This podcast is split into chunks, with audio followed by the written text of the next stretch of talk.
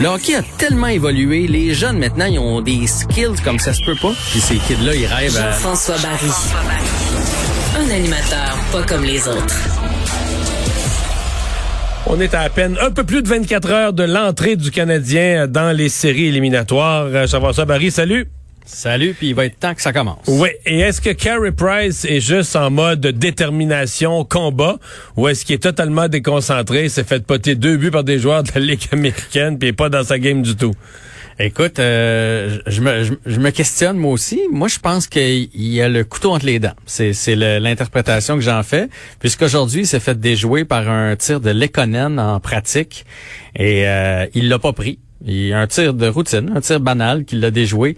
Il s'est retourné de bord. Vous l'avez vu quelquefois dans sa carrière faire ça, prendre son bâton comme une hache et le fendre sur le coin du poteau.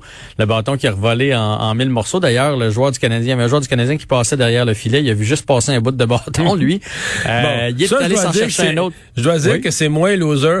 Tant qu'à casser ton bâton sur le dessus du but, faut qu'il casse. Ah oui, ah oui. Euh, si t'as que... rebondi dans les mains puis dans un seul morceau, t'as l'air d'un vrai loser. oui, mais c'est un athlète quand même assez puissant. Hein? on oublie qu'il fait 6 et 3. Je sais pas si tu l'as déjà croisé en personne, là, mais il, est, il est, long longtemps, là, puis il, est, euh, euh, il est fait fort. Là, donc le bâton cassa le bâton cassa, euh, cassa même, là, puis pas dans le bout mince, là, dans le gros bout, là, le bout épais du bâton. Euh, il est allé s'en chercher un autre, mais sans parler à personne. Il y a quelqu'un qui a apporté, euh, comme, euh, voici Monsieur Price, un nouveau bâton. Il est retourné avec son bout cassé, il l'a sacré sur le bout de son but, il l'a repris, il est allé le reporter au trainer sur le banc, il est revenu dans son filet. Mais, deux, tu sais, on a deux choix là. Ou bien il est pas content de sa technique puis il comprend pas pourquoi ça rentre puis il est en maudit après lui. Puis c'est ça qu'il met en En tout cas, ça nous dit qu'il s'en fout pas, là. Il s'en fout pas. Il est pas, il est pas nonchalant, je m'en fous, puis demain soir, on gagnera ou on perdra, c'est pareil, là.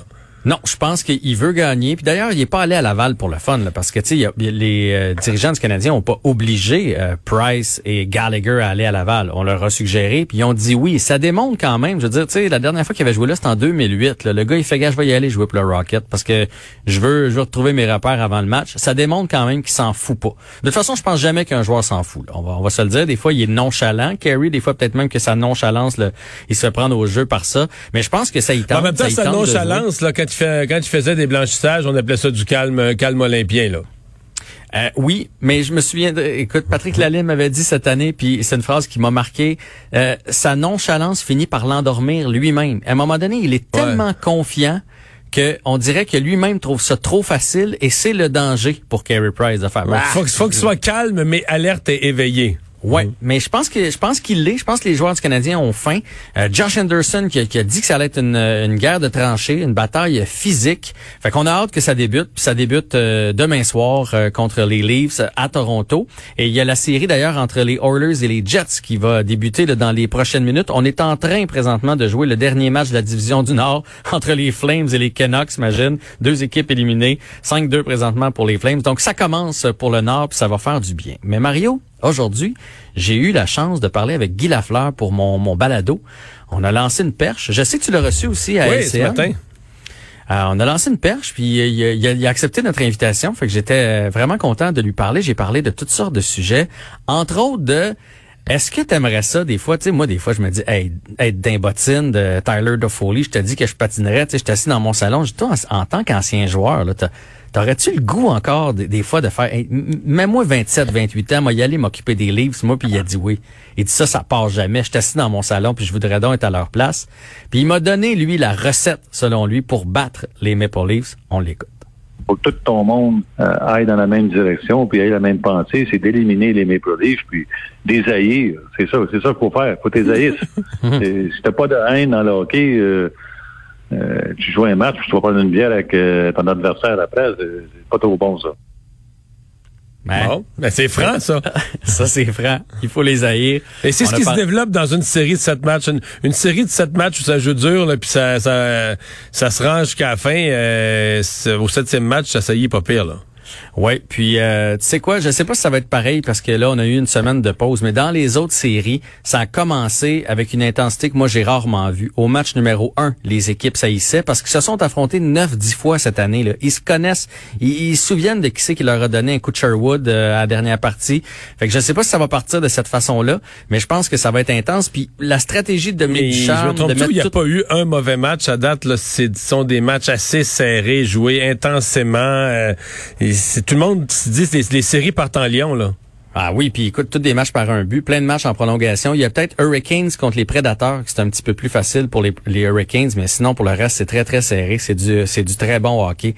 Euh, vous irez entendre euh, l'entrevue de Guy Lafleur parce que j'ai aussi demandé, je sais, je sais pas si tu connais cette anecdote-là, parce que je lui ai parlé évidemment de son numéro 4 qui va être retiré dans la Ligue junior majeure du Québec. Et je voulais savoir pourquoi il avait passé du 4 au 10. Parce qu'il aurait pu continuer avec le 4 à l'époque. Le chandail de Jean Béliveau n'était pas retiré. Euh, puis il y a eu une discussion avec Jean Béliveau là-dessus. On l'écoute. Jean me l'avait offert, mais j'ai dit non. J'ai assez de pression là, euh, en venant ici à Montréal. Là, tout le monde s'attend à ce que, ce que je remplace Jean Béliveau. Je veux pas une pression davantage à, porter son chandail. Puis Jean m'avait dit, ben, tu fais une bonne chose. Il dit, il dit, choisis ton numéro. Puis si euh, fais ton nom avec ton numéro, puis tu vas voir que ça, ça va bien aller. Et Mario, c'était de la sagesse, c'était de la sagesse quand même, ça étant jeune, de dire euh, je vais avoir assez de pression sans plus porter le cadre de Béliveau. Ouais, puis il me raconte qu'il a pris le numéro, le dernier qui avait porté le 10, c'était Terry Henry, quelque chose comme ça. Là. Il dit avec lui, avec le sourire, j'en avais pas de pression. je chaussais pas des grandes bottines. Question d'haïr les Maple Leafs bien comme il faut. J'ai pas aussi parlé avec Cindy Caron, qui est une entrevue, une, une entrevue, qui est une journaliste à Toronto qui couvre euh, les Maple Leafs pour un journal francophone. Et ce qu'elle me disait, c'est que puis là, là, tu sais, je suis en train de mettre le feu. Là. Ils ont pas peur de nous autres, mais pas pour deux. Là, ils peuvent pas avoir peur. Là. Le Canadien finit avec cinq défaites et rentré par la petite porte d'en arrière, 16e équipe sur 16 d'un série. Tu peux pas avoir peur. Là. Mais les journalistes, entre eux autres, qui analysent, font comme ah, d'un coup carry, puis d'un coup qu'on se fait brasser, puis d'un coup que le doute s'installe chez les livres.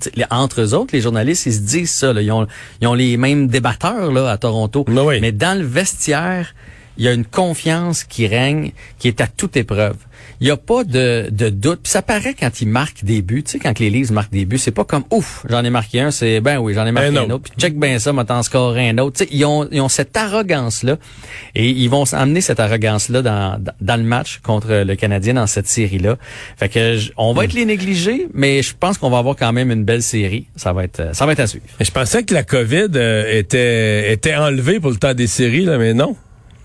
Et là, c'est les Blues qui ben sont aux prises avec trois cas de COVID, mais on sait les Blues là, qui jouent contre, contre l'Avalanche du Colorado. Puis quand tu joues contre l'Avalanche, tu as besoin de tous tes joueurs. Il y a entre autres David Perron qui a la COVID. Il a pas joué au dernier match, mais c'est nébuleux cette affaire-là. Et là, les Blues demandent d'autres tests parce que dans le fond, les joueurs avaient tous reçu deux doses. Donc là, on se demande si c'est pas les doses qui auraient pu causer un des tests positifs, ah ouais. ouais, ou des faux positifs euh, bref, puis là, ben évidemment, on aimerait ça retarder la série. Donc là, l'équipe des Blues demande, si possible, de d'amener du monde pour passer d'autres tests, euh, pour faire en sorte peut-être que ces joueurs-là, parce que ça s'est vu là à travers euh, cette saison-ci et même à travers la population des faux, des faux positifs. Fait que ça va être à suivre ce, ce dossier-là. mais là, présentement, il y a trois joueurs qui sont sur la liste COVID pour les Blues de Saint-Louis. Et Malkin pourrait revenir? Ouais, ben là, c'est un 1 dans la série entre les Pingouins et les Islanders. Et, on fait là, tout ça sans On n'a plus de temps. Mais on sait mais Malkin pourrait être de retour. Il fait le voyage. Merci Jean-François. Salut.